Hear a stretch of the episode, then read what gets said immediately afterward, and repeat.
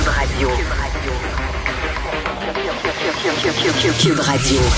En direct à. Il est 8h45, on va rejoindre Richard Martineau à Cube Radio. Salut Richard. Salut Jean-François. Écoute, Michael Rousseau, là, on peut le critiquer là, pour son français là, qui est un peu déficient, mais quand même. Ouais. Quel homme généreux. Quand même. Tu sais, lui, il dit, regarde, son salaire est passé de 3,7 millions à 12,4 millions de dollars. Il a dit, moi, je vais redistribuer ça à mes employés. Alors, il leur a envoyé un gros certificat cadeau de Starbucks de 5 piastres.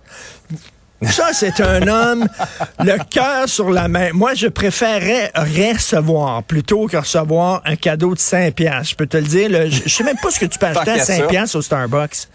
Je pense que tu peux même pas t'acheter un café au Starbucks avec 5 piastres. Ouais. Vraiment, là. Un petit, peut-être un petit régulier. Écoute, tu imagines le mépris épouvantable et les gens sont vraiment furieux et euh, vrai, c'est tout ce qu'ils ont réussi à trouver. C'est c'est la fête, je sais pas, la fête d'un de tes enfants, là, puis tu lui donnes là, un certificat cadeau de 5 piastres.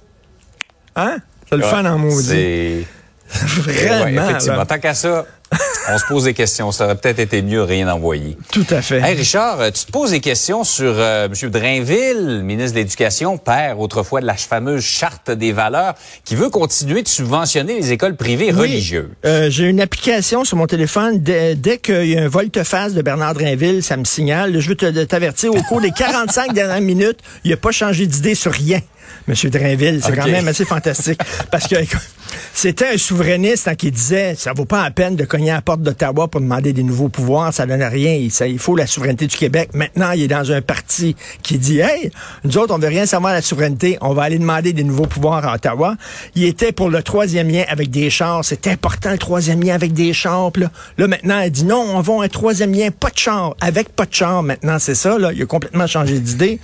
Et maintenant, c'était le père de la charte des valeurs là, qui voulait empêcher le port des signes religieux pour tous les fonctionnaires, pas seulement les fonctionnaires en position d'autorité, pour tous les fonctionnaires.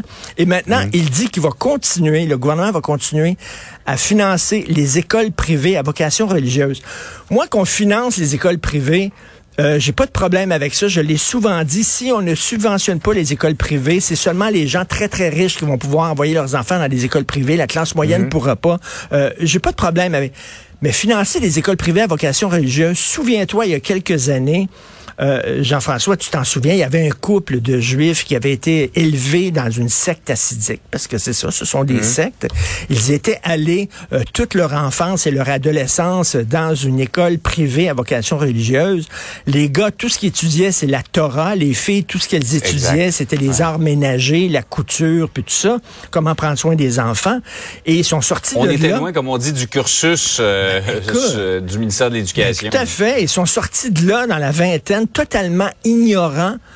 À un moment donné, ils avaient quoi, 25 ans, ils passaient sur un pont en auto, puis on disait, c'est quoi ce, ce cours d'eau qui est en dessous du pont? Puis on dit, c'est le fleuve Saint-Laurent. Il n'y avait aucune idée. Il avait même pas appris c'est quoi le fleuve Saint-Laurent. C'est comme la base. Écoute, c'est c'est des gens qui étaient à Outremont, donc ils ont dit c'est épouvantable ces écoles-là. Veux-tu même dire pourquoi le gouvernement financerait des écoles à vocation religieuse, des écoles privées? Et là, c'est le père de la Charte des valeurs qui fait ça. C'est assez, euh, c'est ce qu'on appelle un sacré volte-face. C'est assez, euh, et euh, même lui, euh, Drainville, avait pas l'air à y croire trop trop quand il a défendu ça. là. Bref, assez particulier. Mais il n'y a pas eu d'autres volte-face pendant qu'on se parlait. Là, Attends une minute, là. Je de- regarde, là. Non. Non, il n'y a rien. Il est correct. là. OK, tout, tout est stable.